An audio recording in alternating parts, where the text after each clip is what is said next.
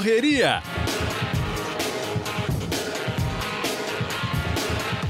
Olá, amigos. Você já está conectado no Correria, um podcast do GE que fala de corrida de rua, qualidade de vida e tudo mais. Você pode nos encontrar no seu agregador preferido de podcasts, na Apple, no Google, Pocket Cast ou no GE. E lá tem muito mais podcasts e informações para você.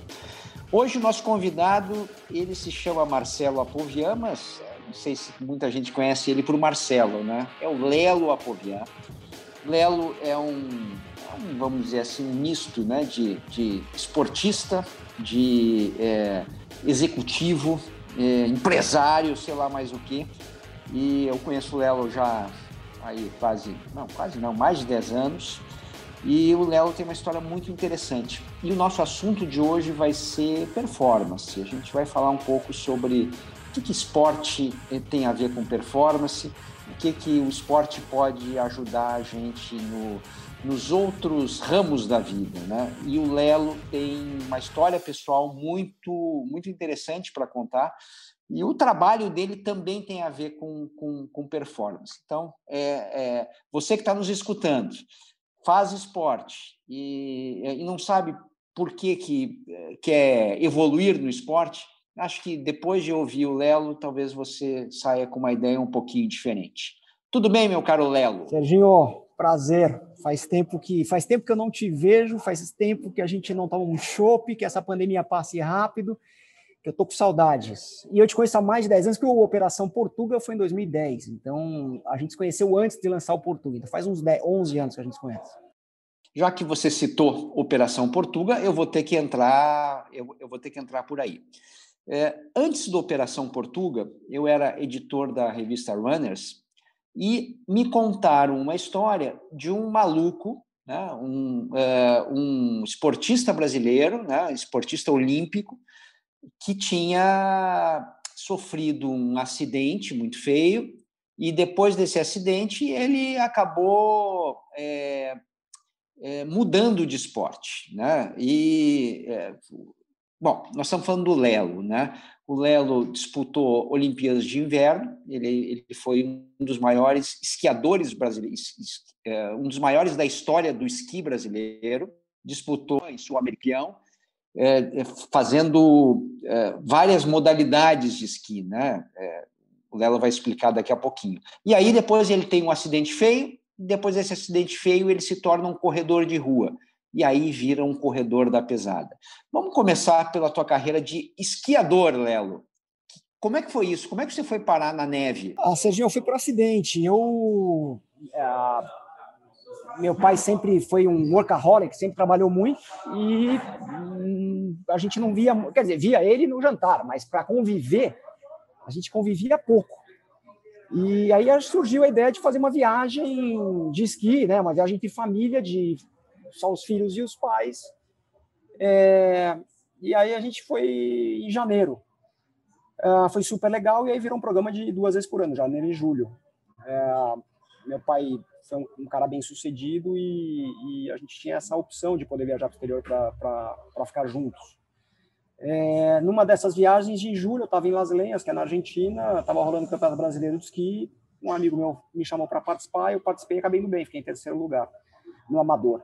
E aí a educação esportiva sempre fez parte ali do nosso ecossistema, e aí eles meu pai e minha mãe me chamaram e falaram, pô, você, você gostou? Eu falei, gostei, quer fazer? Quero. Então aí eles conseguiram montar uma estrutura de treinador, né, o esporte individual, mas tem uma equipe por trás.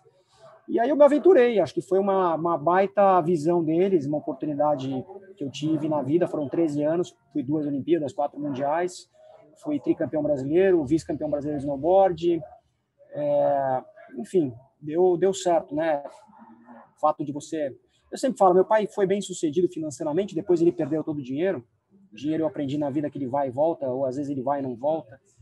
É, é, o, o fato de eu né, ter tido esse berço de ouro, que é a palavrinha que todo mundo usa, não tem nada a ver com performance, porque o índice olímpico é um índice internacional. Quem gera o índice olímpico é a Federação Internacional de Esqui, é a Federação Internacional de Atletismo, é a Federação Internacional de Vôlei.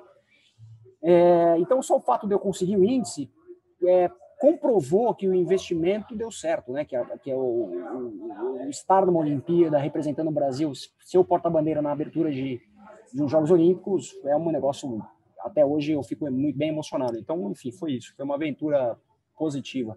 Você disputou a Olimpíada de Nagano? Eu fiz 92 em Albertville e em Nagano 98.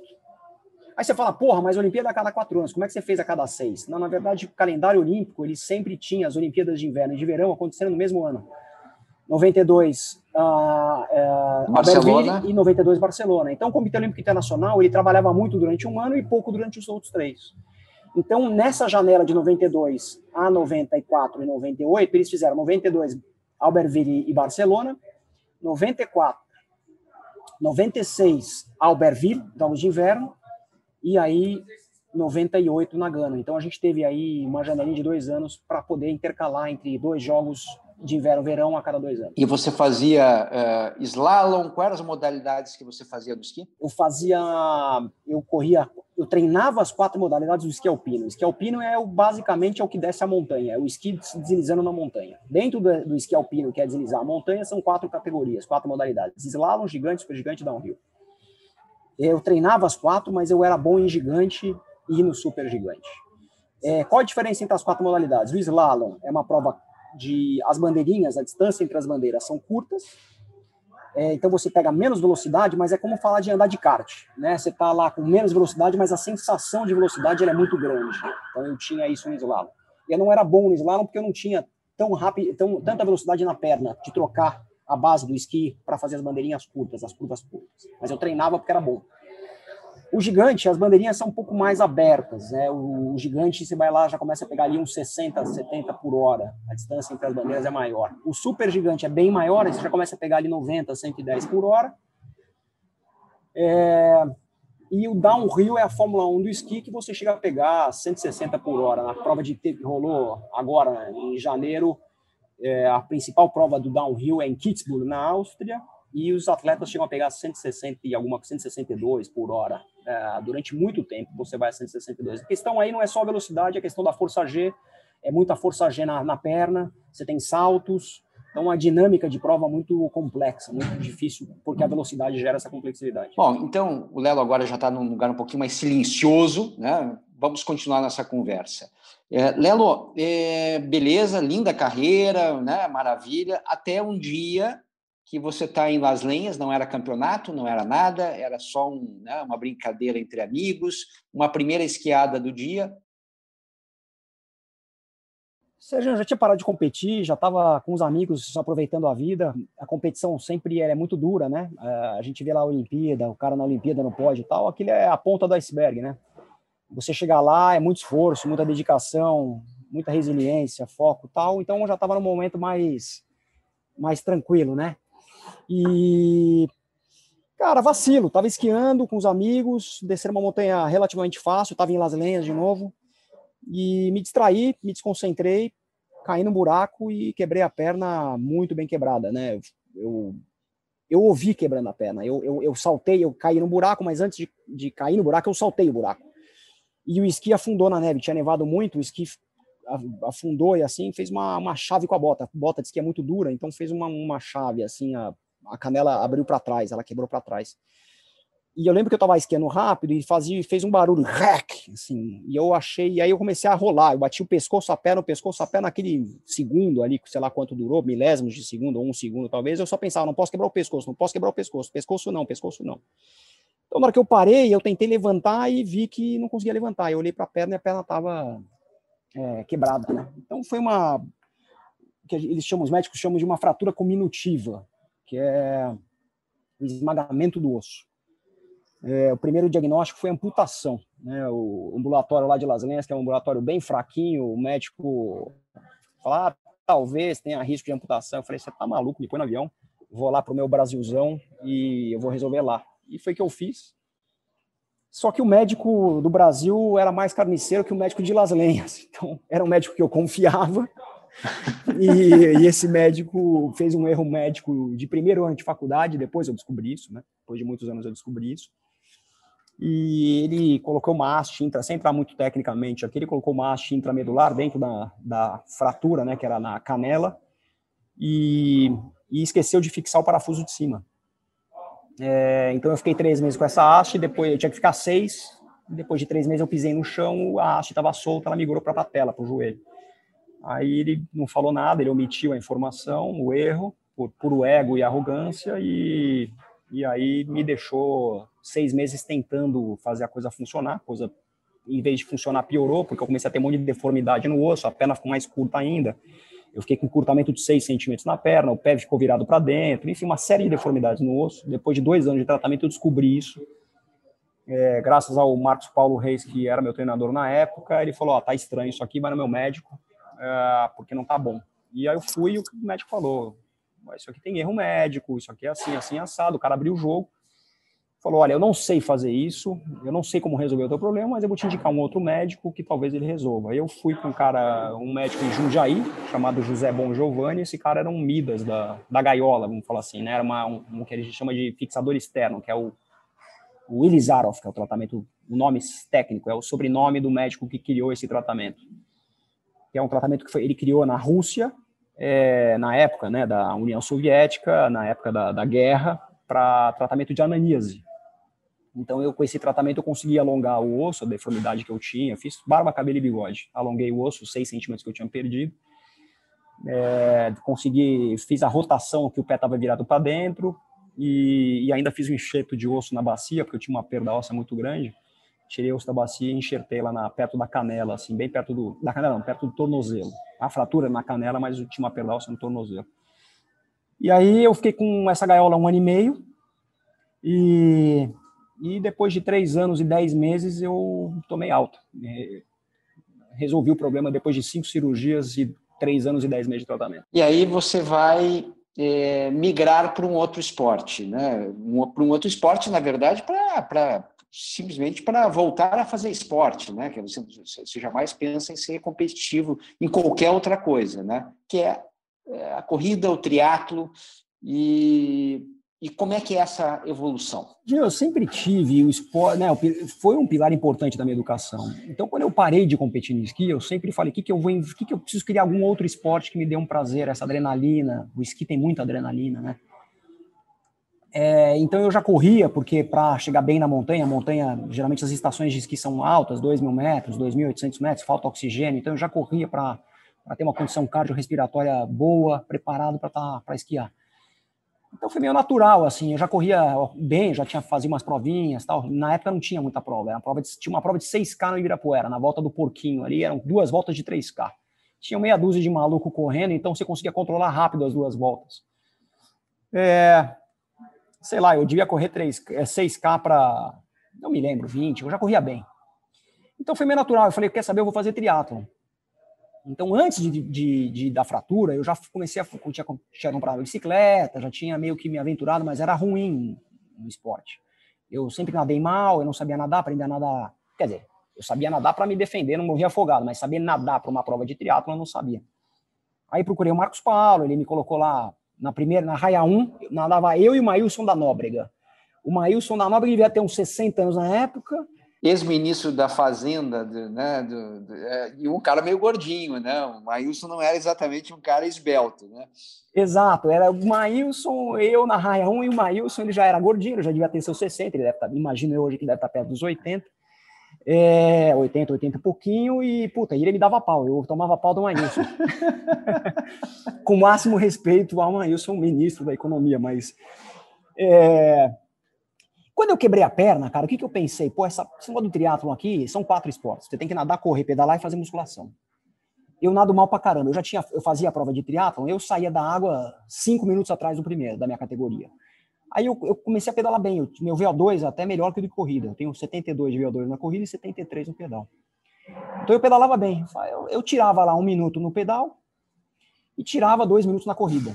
E o cara sempre chegava 30 segundos, um minuto na minha frente. Então eu falei, não, eu não vou, eu, eu, vou, eu vou, eu vou aqui, vou sempre, sempre atrás. E eu sempre tive essa via, essa, esse lado competitivo, de performance. É, até estou estudando bastante sobre o tema performance, você sabe disso. Performance é relativo, né? O que é performance? É muito relativo. É, se você ter, tiver o um melhor carro, mas não for o melhor piloto, você pode ganhar uma corrida. Agora, se você for um piloto muito bom e não tiver o melhor carro, talvez você ganhe. Enfim, é muito relativo. É, então eu falei, quer saber? Eu vou fazer o que eu sei fazer bem, aonde eu tenho alguma chance, que é corrida.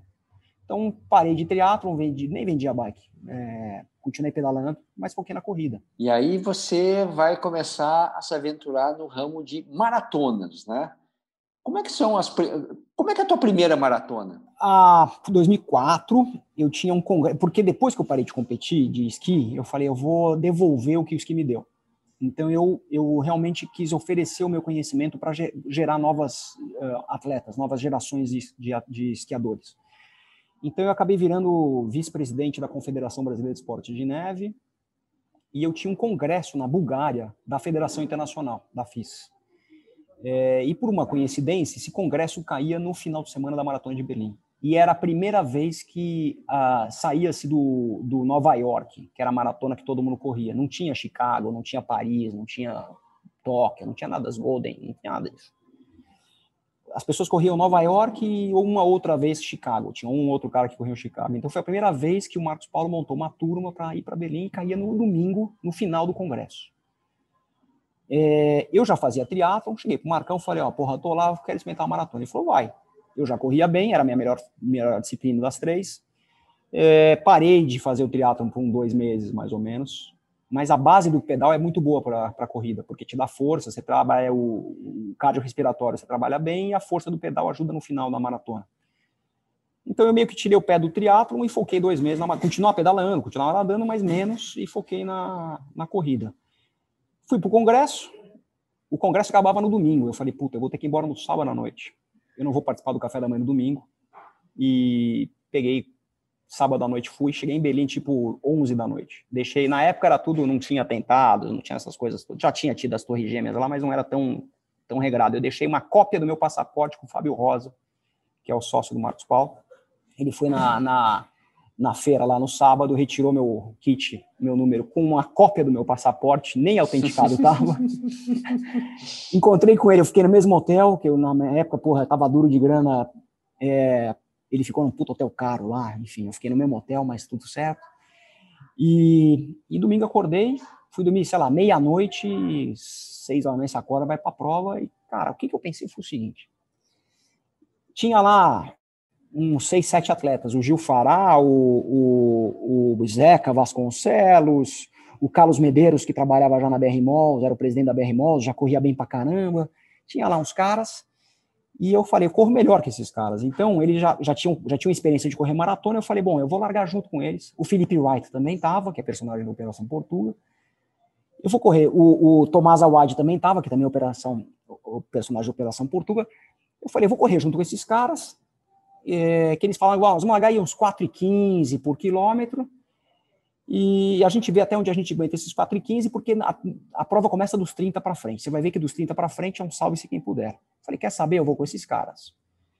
Só que, como a grande maioria das pessoas faz, eles largaram mais rápido que os 4,15. Eles devem ter largado umas 4,10, 4,5 por quilômetro.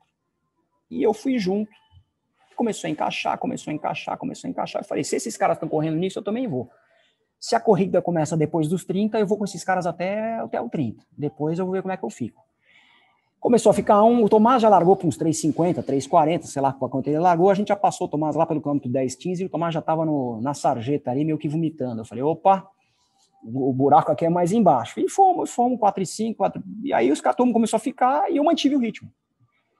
É, mantive lá uns 4 e 5, mais ou menos, imagino eu que na época era mais ou menos isso. Quando chegou no 30, eu tava zerado. Zerado. Falei, porra, aquele negócio que os caras falaram não rolou comigo. Eu vou aumentar, porque agora são 10K, melhor 10K é o que eu sei fazer. O que eu realmente corro bem são 10K. Então aí eu baixei, comecei a correr, acho que imagino eu para uns 3,50. Eu comecei a sentir muita dor mesmo no 38.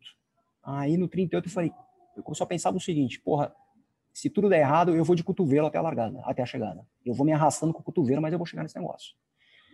E na verdade que eu não perdi rendimento nenhum, eu negativei a prova e fechei para 2 horas e 46. Negativar significa fazer a segunda metade mais rápida do que a primeira, o que praticamente ninguém faz, né? É, geralmente é o contrário, né? A gente faz a primeira parte mais, os primeiros 21 quilômetros mais rápidos. E, e, aí, e aí fechou em quanto? 2h46. A primeira maratona em 2h46. Foi bizarro.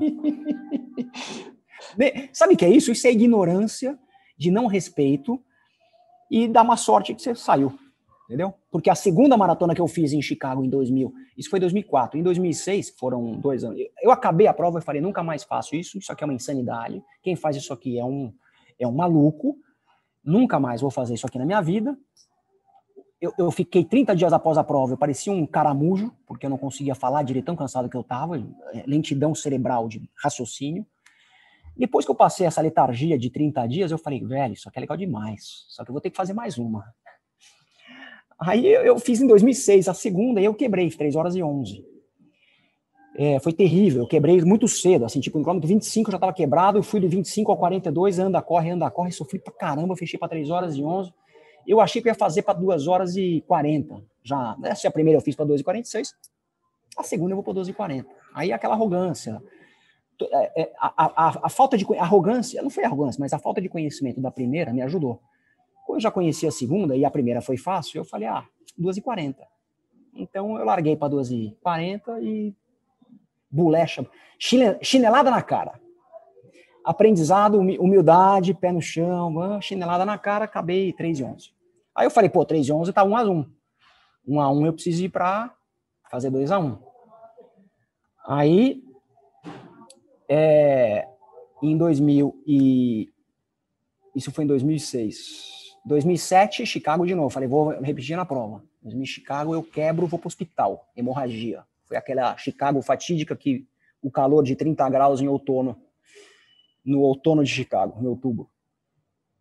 Porra, tá 2 a 1 um, velho. E agora? 2 a 1 um. Você faz a primeira dos 46, a segunda você faz 3 de 11, a terceira você não chega e vai para o hospital? Não. Aí eu, eu montei um plano mesmo de falar, eu, eu consigo correr para 2,46 de novo. O Portuga aí já tinha feito 2 horas e 43, né? No ano que eu quebrei em 2006, o Portuga fez 2 e 43. Bom, o Portuga é um, é, é um cara chamado Amilcar, né? É, é obviamente, né, de, de família portuguesa, é, o, o Amilcar Lopes Júnior, e e o Portuga é o título desse livro que eu fiz, né? E, e aí, é, esse livro, na verdade, é, são histórias cruzadas. Né? o Portuga tinha o melhor tempo de, dessa assessoria do, do Marcos Paulo Reis. Ele já ele tinha feito uma maratona em 2 horas, 43 minutos e 50 segundos. E era muito chato encher o saco do Marcos Paulo, etc. Quer saber? Eu vou, eu vou treinar três desafiantes que vão bater o teu tempo. O Lelo era um deles, Tomás Awad, né, um executivo do mercado financeiro, era outro, e o Guto Urquiza, né, um executivo também, empresário, era o, era o terceiro. E aí eu nesse livro eu conto essa história, né, dos, das, das é, eu traço os perfis desse, dessas, dessas, dessas quatro pessoas e mais de um quinto elemento, né, que é, que é uma figura à parte. Eu, eu, não vou entrar em detalhes. Quem quiser saber, que leia o livro é, e descubra do que, que eu estou falando. Né? Mas, enfim, esse é o Portuga. Esse foi o desafio do Portuga, né, Léo? Esse foi o desafio do Portuga. Em 2006, quando eu fiz para 3 horas e 11, o Portuga me, tinha me batido, que eu tinha 2 e 46, ele fez os 2 e 43, e aí nasce o desafio do Portuga. É, em 2007, não tinha o desafio do Portugal ainda, eu vou para o hospital, e aí nasce ali em 2009, 2008, mais ou menos, nasce, o Marcos Paulo chama a gente e fala, ó, oh, não aguento mais esse fanfarrão, esse português me enche, fica me enchendo aqui o tempo inteiro, que ele é o cara, que ele é o cara, que ele é o cara, eu vou montar, chamei aqui os meus melhores, alunos, nós vamos bancar o português. Aí eu falei, pô, eu tenho, tá dois a um, eu tenho uma boa e duas ruins, eu preciso, e agora o desafio do Portugal, eu tava morrendo de medo, porque eu já vinha de duas muito ruins, é, eu montei um ecossistema para que eu pudesse ganhar do português. Para quem tinha feito 12,46 e tinha quebrado em duas, 2,43 para mim era, um, era muito distante. Para mim eu achava que eu podia melhorar 5 segundos, 10 segundos, no máximo um minuto. Então eu estava imaginando 2,45, faltava 2. Aí, Serginho, é um pouco do que eu venho estudando sobre performance, né? É, a derrota te faz. Eu treinei muito mais, eu, eu montei uma estrutura, um planejamento, a resiliência, eu tive muito mais foco, eu menosprezava a maratona, porque eu estreiei muito bem na primeira maratona. Então, eu, eu realmente tomei um cuidado maior, um aprendizado com um erro, com dois erros, e aí, em 2009, eu vou lá e faço 2 horas e 37, que é, pô, 9 minutos mais rápido do que. Não, 7 minutos mais rápido do que o, o português, né? Eu imaginava, eu tinha. Quando eu larguei para a prova, eu falei, meu, se eu fizer 30 segundos mais rápido do português, porque eu vim, né? Eu vim melhorando muito, eu vim melhorando, corri a prova muito rápido, 10K melhorando, 5K melhorando. Eu fiz uma prova de 10 milhas que eu fiz super bem, fiz para 58, 59. Então eu comecei a realmente ganhar confiança de achar que eu poderia melhorar. Eu, tudo que eu tinha medo antes, eu comecei a ver no processo de, de, de, aprendizado, de treinamento, que eu poderia realmente chegar perto do português ou correr um pouquinho mais rápido. Mas eu achava que era um pouquinho mais rápido. E eu larguei na prova com essa consciência. Eu vou largar aí 30 segundos, um minuto, eu vou correr mais rápido que o português. E na verdade que deu certo, né? A, resiliência, o foco, a determinação, né? O aprendizado dos erros. Eu corri muito parecido essa maratona do que foi minha primeira eu passava rápido os quilômetros, eu estava muito feliz, eu estava muito concentrado, muito compenetrado no que eu tinha que fazer. Então, eu, quando bateu 30, eu falei, é hoje, vai dar. Vai dar e vai dar de sobra. Aí eu meio que quis chorar, falei, porra, concentra, para, para, para, você tem 12, e a maratona só acaba quando cruza a linha de chegar, então concentra. E aí eu concentrei, segurei o choro, meti porrada, negativei também, fiz a segunda parte mais rápida que a primeira e deu de lavada. Agora, é, já que você está falando em performance, né, o, que, que, o, o que, que estimula mais a performance?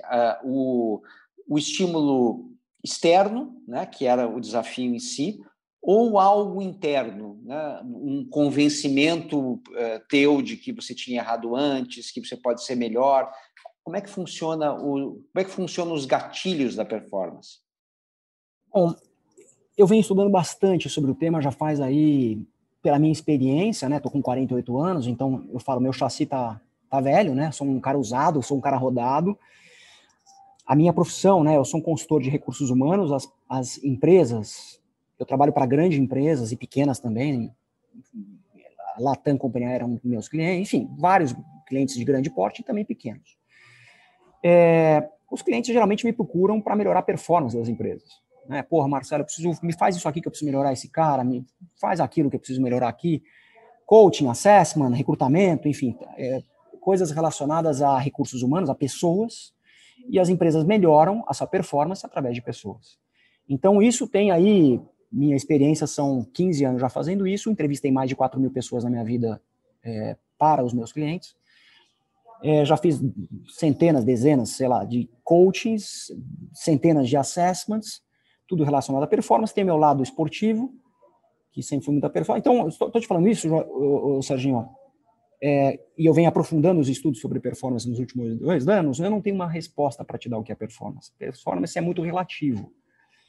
Mas você tem alguns, algumas, alguns pilares, é, acho que principalmente é a inteligência é, estrutural.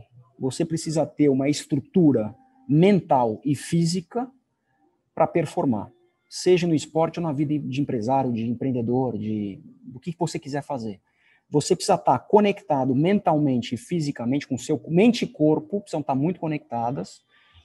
E para você ter inteligência para saber de, perder.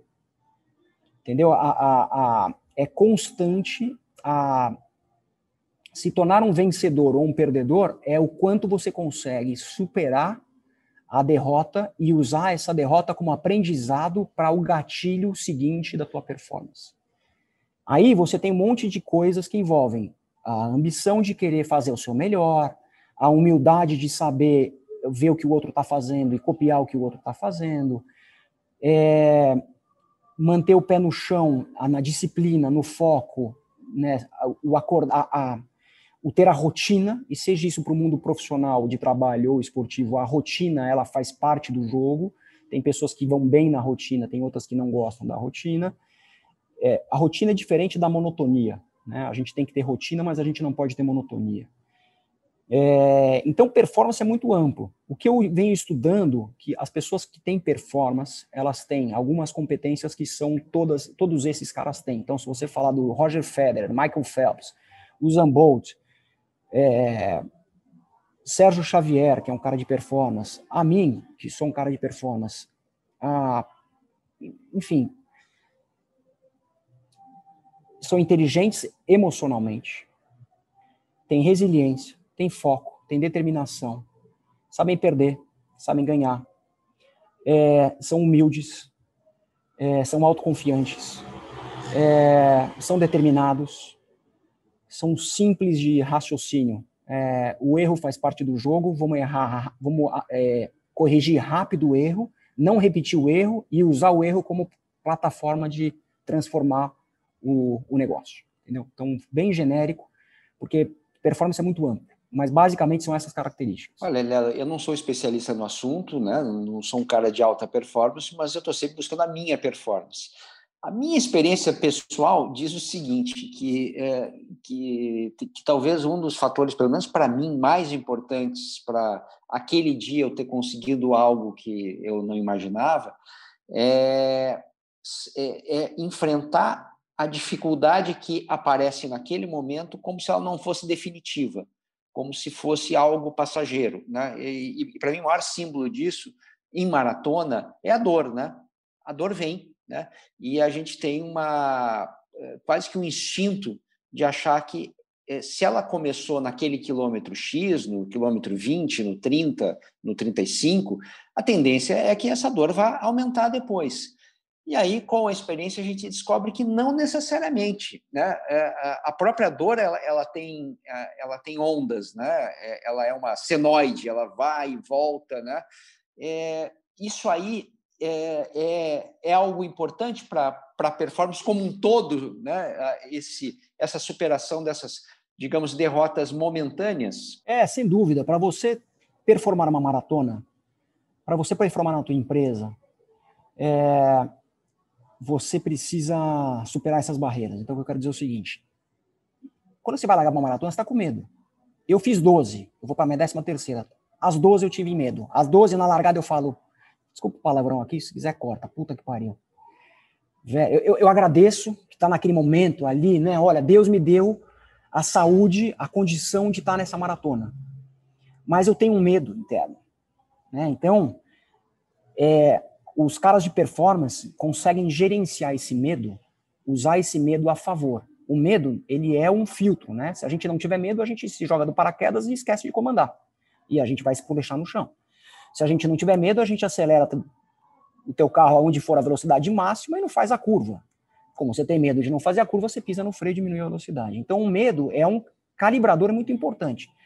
Agora, ele é fundamental para que você use como alavanca. Então, quando você fala, pô, eu tô com dor numa maratona, o que, que o cérebro entende? Fala, é, é a desculpa que o cérebro precisa para falar, porra, diminui um pouquinho, tá doendo, diminui um pouquinho, porque aquela situação não é uma situação comum para gente. Não é uma zona, não é uma zona de conforto correr uma maratona para ninguém. Para o Kipchoge não é e para nós que somos pangaré não, não é. é. Aí é a força mental de controlar o seu medo, de controlar a sua ansiedade, a, a, dor é uma ansiedade, é um sinal de, né, de, de uh, a, a, a, do, a dor é um gatilho de gerar ansiedade, vamos falar assim. E aí você tem que controlar a tua emoção. É isso. Agora, inteligência emocional usa assim, ah, então eu, eu nego o problema. Não, inteligência emocional é você saber usar o problema para superar esse problema e melhorar. E na maratona, é isso que eu tava falando, é, porra, dói pra caceta naquela, naquele 35, do 30, 32, 35, depende. Quanto mais você treina, a dor chega mais tarde. Quanto menos você treina, a dor chega mais cedo. É, se você treinou bem, vai doer lá pro 35. Aí é gerenciar essa dor aí que você tá sentindo. E aí é mente, mente. Como é que você faz para fazer isso? O que eu tenho feito? E vamos falar aqui, eu tô, já tô me antecipando aqui, eu tô morrendo de vontade de bater meu recorde. Tô com 48 anos. Mas, Serginho, o meu corpo já não é igual, entendeu? Eu já sinto flacidez no meu braço aqui, enfim, já tô. A perna já tá mais. Já sinto que tem mais, mais flacidez, já tô perdendo ali, né? O, uh, os hormônios masculinos estão diminuindo, né? O, é, como é que chama? É, EPO. Cara, eu vou com a minha mente. Eu vou com a minha mente. O que eu tô fazendo para tentar melhorar meu recorde? Tô meditando pra caramba. Porque eu fiz Boston ano passado, ano retrasado, 2019, eu fiz Boston, ano passado não teve, 2020 não teve. Eu fiz bem, fiz 2 horas, horas e 40 em Boston. E, cara, eu descobri que no meio da prova eu estava meditando. A hora que começou a doer, Eu só pensava, concentra, concentra, concentra, concentra. Você está aqui, vive aqui, vive aqui, vive o momento, vive o momento. Eu só pensava, vive o momento, para, para, vai, vai, vai. Então, o que, que, que você está meditando? Quando eu estou meditando para caramba. O que, que você pensa quando você está meditando? Você está brigando com o teu cérebro. Meditação é, se concentra na respiração. Aí uma hora vem lá, pô, amanhã tem a entrevista lá com o Serginho. Pô, hoje eu tenho que fazer isso. Meu filho, ah, aí você desconta. Pô, agora concentra de novo. Aí você vai, respira. O que, que você faz na prova? Tá doendo. Pô, não, concentra. Aí você desconcentra, pô, tá doendo de novo, concentre. No final da prova é isso, pô, tá doendo, pô, concentre. Faz o que você tem que fazer.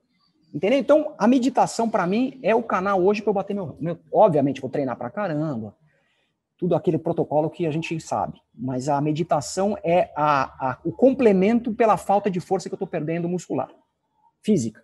É, mas é, de, é, de, que recorde você está falando? Porque depois você ainda conseguiu uma maratona mais rápida que essa, né?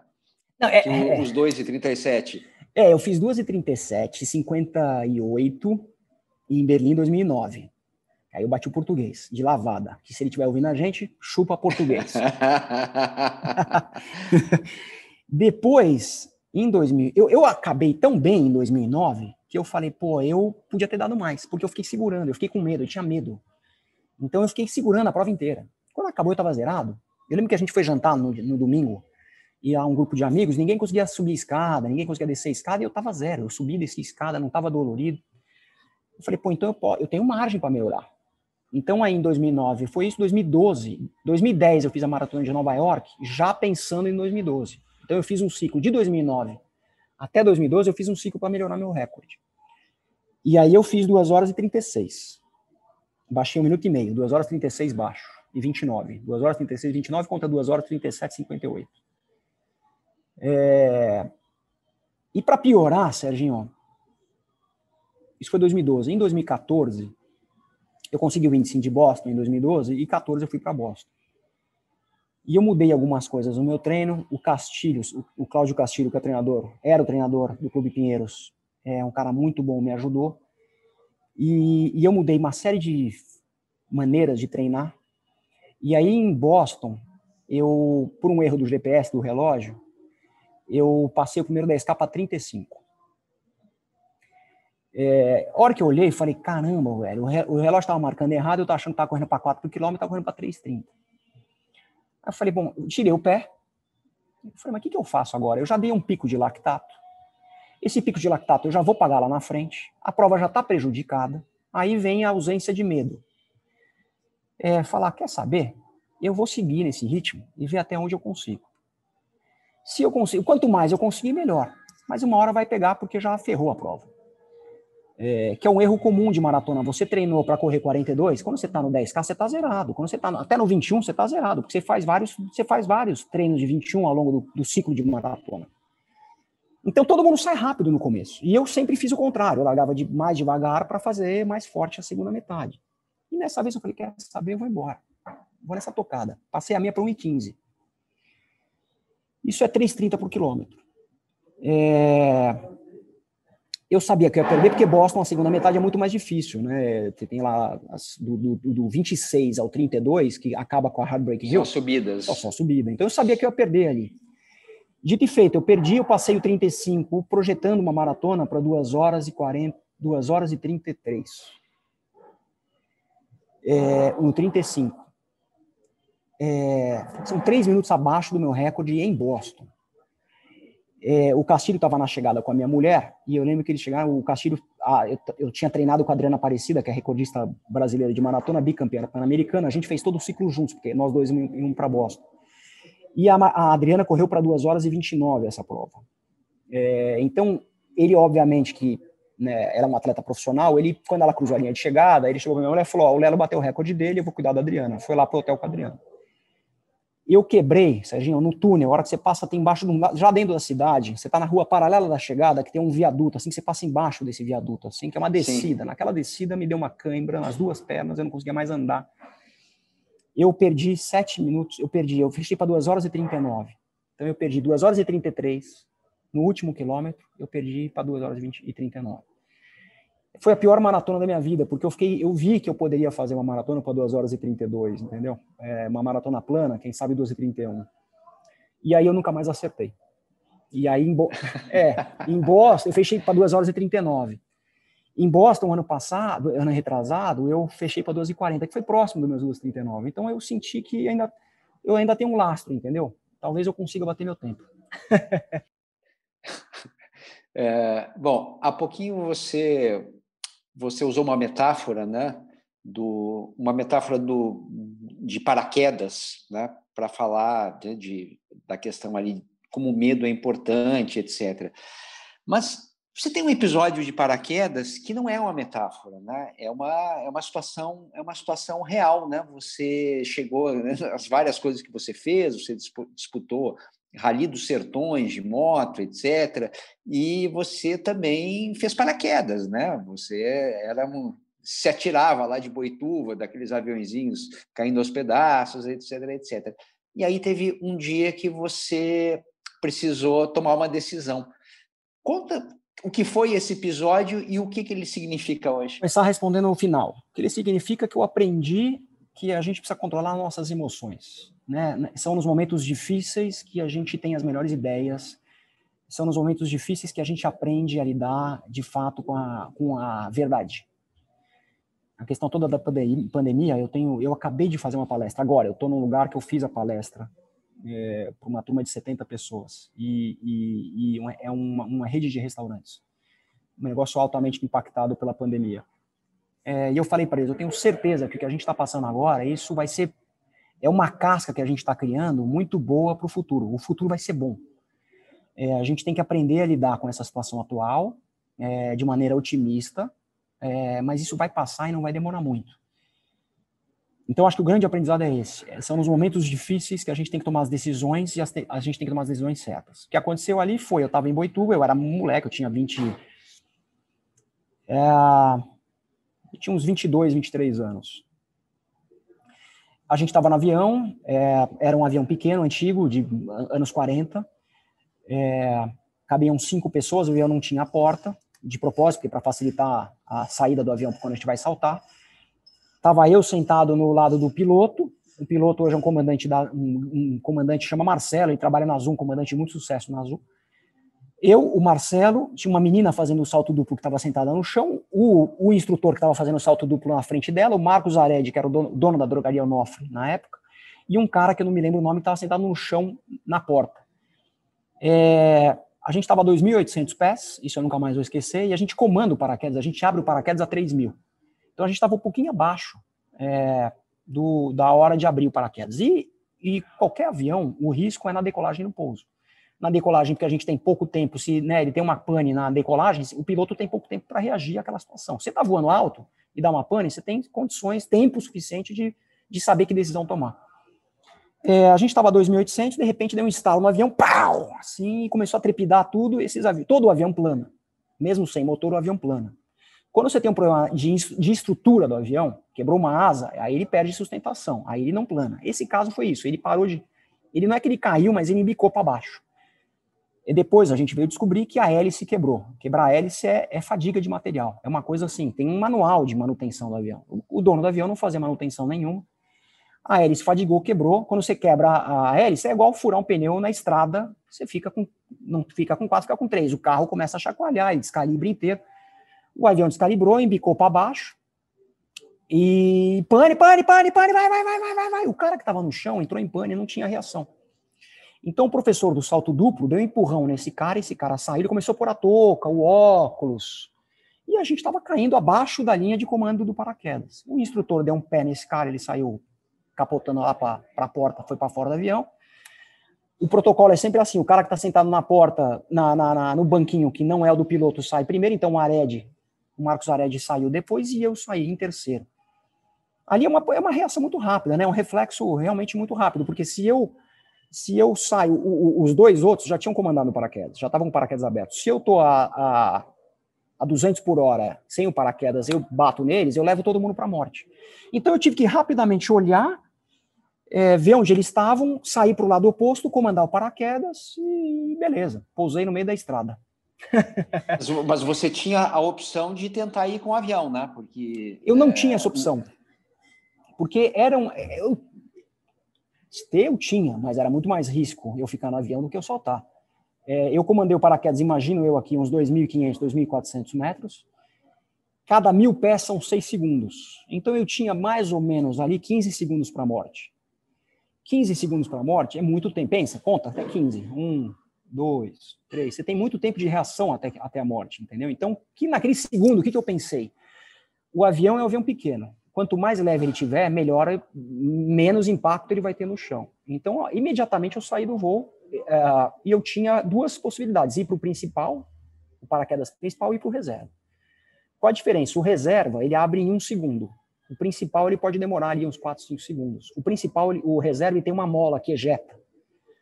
Eu fui para o principal, porque eu fui tudo muito rápido, né? Aquele milésimo segundo. Eu olhei para o altímetro, que eu já não me lembro que altura eu estava, mas devia estar tá aí, chuta aí uns 2,400, 2,500 mais ou menos 15 segundos para a morte, eu falei, dá tempo de eu ir para o principal, se eu tiver uma pane, dá tempo de eu ejetar o principal e puxar o reserva. Então eu fui para o principal ainda. O cara que saiu primeiro do avião foi para o reserva. O Ared foi para o principal, eu fui para o principal. O instrutor e a menina, que ele tinha que sair do avião também para ficar o avião leve, para poder minimamente conseguir fazer um pouso. Ele conectou na menina. É, engraçado, eu estava conversando com a menina na, na hora, eu falei, era o sexto, era o, quinto ou sexto duplo salto duplo, né? Falei, pô, tem que fazer o curso, porque você tá fazendo duplo é comandar de moto na garupa. Você tem que fazer o curso e tal. E aí deu estado, pá! É, aí o Stênio, que era o instrutor, e conectou nela, pôs o pé dela para fora e eles estavam a mil pés. Mil pés são seis segundos, ele declinou. Ele falou: Eu vou voltar para o avião. E aí a decisão, né? Melhor eu pousar, cair no avião do que eu ficar seis segundos na morte. E então ele ficou dentro do avião com a menina. Eles caíram, meio que pousaram num canavial o avião acabou, perda total no avião, o comandante quebrou o nariz e o joelho, o impacto ele, ele perdeu, ele bateu o nariz e o joelho, e a menina sim se machucou bastante, que ela quebrou a bacia e um, um pouco da coluna, então ela ficou no hospital um tempo. O, o Stênio, o professor não aconteceu nada. Foi essa a história de... Depois eu fui mais uma vez, logo na sequência eu fui, eu lembro, Fórmula 1, sempre o piloto falava, porra, depois você dá uma porrada no carro, você tem que sentar nele e para perder o medo. E eu eu fui na sequência para Boituva saltar e eu tive uma sensação horrível, horrível, um, um, pavor daquilo e eu nunca mais saltei porque eu cheguei à conclusão, medo mesmo, e eu cheguei à conclusão que é o seguinte, não depende de mim, depende de um imbecil, de um, de um babaca que não faz a manutenção no avião, depende de um outro paraquedista que pode bater em você e você desmaiar e você não conseguir comandar o teu paraquedas. Enfim, então eu desisti. Tá certo, tá certo. Bom, vamos já nos encaminhando para o encerramento, mas eu vou te perguntar o seguinte, com relação a, a, a é, performance, ou melhor, alta performance e, e pouco tempo para treinar, né? É, você, você, você lida com muito executivo, alto executivo, etc., e com alto executivo, com alta performance no esporte, né? Tem uma contradição aí, né? Como é que esses caras arrumam tempo, né? Já que o tempo é um dos bens mais preciosos para quem toma decisão, etc. E o cara consegue usar esse tempo né, para o esporte para melhorar a sua performance pessoal. É uma boa pergunta. Como é que é esse milagre de, de, de multiplicação dos minutos? Não, não tem multiplicação dos minutos. E tem uma, é, é, é comprovado cientificamente isso. É, o esporte, não maratona, não o que a gente faz, mas o esporte, comprovadamente, ele gera ganhos é, de performance para a sua vida como um todo. Esses caras estão tão focados em performance, em que eles precisam fazer, que eles sabem que a, a, o esporte vai trazer uma performance para a vida como um todo deles, um equilíbrio Uh, o esporte é um dos elementos que traz equilíbrio mental, emocional, para que você possa performar no teu trabalho. Então, não é que eles arrumam espaço para fazer esporte. O esporte é uma ferramenta para ele entregar o resultado que ele precisa para o acionista. Então, é óbvio, é como, é como ele fazer um, um, uma reunião de conselho de administração. Ele é obrigado a fazer. É como ele olhar o resultado mensal, diário, semanal da companhia dele. É como ele olhar a margem, a rentabilidade, o PNL. É, é como ele olhar as vendas da companhia. É como fazer esporte. Ele tem que fazer alguma atividade porque isso faz parte do da atividade rotineira de entregar resultado para o acionista. Ponto. Então, como é que ele arruma espaço? Eu já entrevistei mais de 4 mil pessoas e para esse meu estudo, eu estou né, tô realmente estudando muito sobre performance. Fiz uma peregrinação de entrevistas com executivos super seniors. É, todos eles, todos eles, para não te mentir, um deles não fazia esporte e a vida dele não estava tão encaixada, por uma coincidência ou não. O único cara que não fazia esporte não estava com uma vida tão encaixada. É, então não tem, estudos comprovam e não tem coincidência. O esporte é um canal de melhor qualidade de vida e melhor qualidade na sua empresa. Eles fazem, respondendo, desculpa te interromper, respondendo, geralmente eles fazem esporte de manhã. Geralmente, mas tem gente que faz de manhã ou à tarde, tem gente que faz na hora do almoço. É, de, de manhã, exatamente para é, usar né, aquele é, tempo que você usou, para que, que você dedicou para o físico, né, para ele te ajudar no mental mais tarde, né, obviamente. Né? Nunca teve, Serginho, tanto né, a gente está nessa batida faz tempo, né? Eu tive lá o programa de rádio, que você sabe, enfim nunca teve tão na moda o esporte como ferramenta de desintoxicar, de melhorar a mental, de melhorar comportamento, depressão, blá, blá, blá. Mas isso já vem de ano, há, mais de 20 anos. Esses caras sacaram que o esporte, os Abílios Diniz, que você escreveu um livro, Correria, né? É, esses caras sacaram 20, 30, 40, 50 anos atrás que o esporte era um pilar importante para a gente performar na vida como um todo. Muito bem. Agora sim, para terminar, é, é, a gente está ouvindo um monte de, de, ruído ao fundo, porque o Lelo é, acabou de sair de uma palestra que ele estava dando sobre, sobre performance, né? E para uma turma de restaurantes, etc, etc. Alguma pergunta mais cabeluda hoje que, que você teve dificuldade de responder, ou, ou, ou uma pergunta interessante que te levou a alguma outra reflexão hoje, Léo? Ah, você sempre é um, um, um, Como bom jornalista que é, você sempre faz perguntas é, boas e inteligentes. É, se teve alguma pergunta difícil, eu acho que não, porque com toda a humildade, eu, eu, eu, é um ambiente que eu conheço, né? Eu corro, eu, eu trabalho, é o que você falou, eu sou empresário, eu sei aonde aperta o cara. Eu, eu, não, eu não tenho a, a, o segredo do sucesso, eu não tenho. Mas eu sou um cara vivido. Então, eu acho que esse ambiente que você abre para eu falar é um ambiente que eu relativamente conheço. Então, é, não teve nenhuma pergunta desconfortável, vamos falar assim. É, é, é, e com a turma do, do, dos restaurantes aí, é, alguma pergunta deles te chamou a atenção hoje, depois da tua palestra?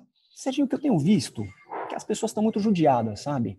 É, eu acho que a pandemia globalmente judiou muito de todo mundo, mas você ter uma pandemia na Alemanha é diferente de você ter pandemia no Brasil. É, aqui eu não vou entrar no mérito de, de esquerda, direita, Dória, Bolsonaro, não tem nada a ver com isso. A gente tem historicamente falando, o Brasil é um país de instabilidade. É, então, a pandemia no Brasil ela é mais difícil do que na Alemanha. É, ela é mais difícil do que na Suíça. E lá também, a Suíça está com as estações de esqui abertas e está sofrendo pressão da comunidade europeia para fechar as estações. Lá também tem atrito, mas aqui é diferente. É, então, o que eu sinto, as pessoas estão muito judiadas, entendeu? É, o que eu tenho orientado, a, a, a doença que mais vai matar no mundo agora, do, a partir de 2020, é a mental, é a depressão, e não a, cardio, a, cardio, a, a cardíaca. O que eu tenho tentado passar é o seguinte, velho, isso aqui vai passar, é momentâneo, é, é o que temos, vamos olhar para frente, vamos viver o momento, estamos com saúde, estamos aqui, tá tudo certo, entendeu? Vamos sair mais forte dessa com certeza. Porque o que eu senti hoje na palestra é isso, tá todo restaurante, imagina. Eles estão muito judiados, muito. Então a mensagem que eu tento passar é de otimismo. Gente, vocês estão trabalhando, estão empregados. O restaurante está né, é, tá vivo, é, vai continuar vivo. Enfim, é, é isso. Muito bem, muito obrigado, Lelo Apovian. Foi um, foi um prazer te ouvir. Acho que quem está nos ouvindo, alguma coisa deve ter levado para para diante, né? E, é, e só para terminar mesmo, qual é a próxima maratona e se despeça? Difícil de decidir, porque eu me inscrevi, eu consegui o índice para Berlim, que agora todas as provas têm índice.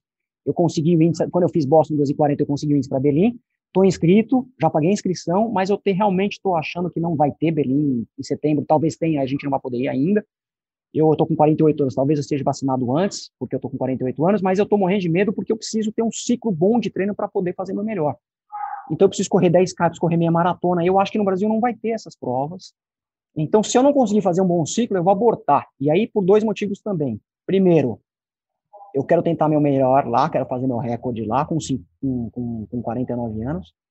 Mas tem outro motivo. Minha mulher vai ser mãe de novo, o segundo filho vai nascer em setembro. Opa, é. Sabendo agora disso. Pois é.